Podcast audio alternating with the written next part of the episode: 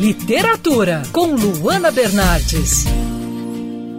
Eu amo os trabalhos da Rainha do Crime. Tenho uma pequena coleção dos livros da Agatha Christie e de vez em quando escolho um título para ler. Recentemente escolhi 100 gramas de centeio. E mais uma vez li o trabalho da autora em menos de um dia. As obras da Agatha Christie são curtas e charmosas. Em 100 gramas de centeio, acompanhamos a misteriosa morte de um empresário. Um empresário rico, de família abastada em Londres. Um cenário muito interessante, né? Um casarão antigo, uma família grande, gananciosa. Rex Fortescue morre misteriosamente após tomar uma xícara de chá no escritório. A causa da morte? Envenenamento, é claro, como em vários outros trabalhos da Rainha do Crime. Mas alguns detalhes chamam a atenção nesse caso. A vítima tinha 100 gramas de centeio no bolso, como já diz o título do livro, né?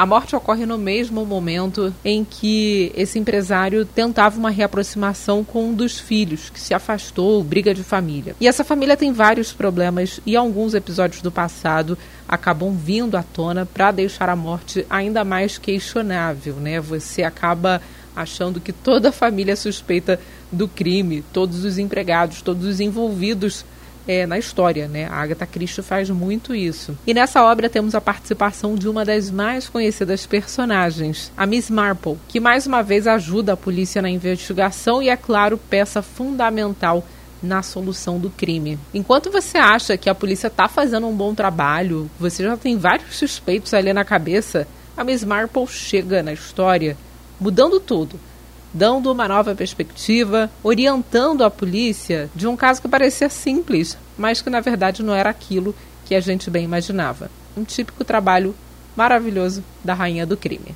Eu sou a Luana Bernardes você pode ouvir mais da coluna de literatura acessando o site bandnewsfmrio.com.br clicando em colunistas. Você também pode acompanhar as minhas leituras pelo Instagram Bernardes Luana, Luana com dois N's. Quer ouvir essa coluna novamente? É só procurar nas plataformas de streaming de áudio. Conheça mais dos podcasts da Band News FM Rio.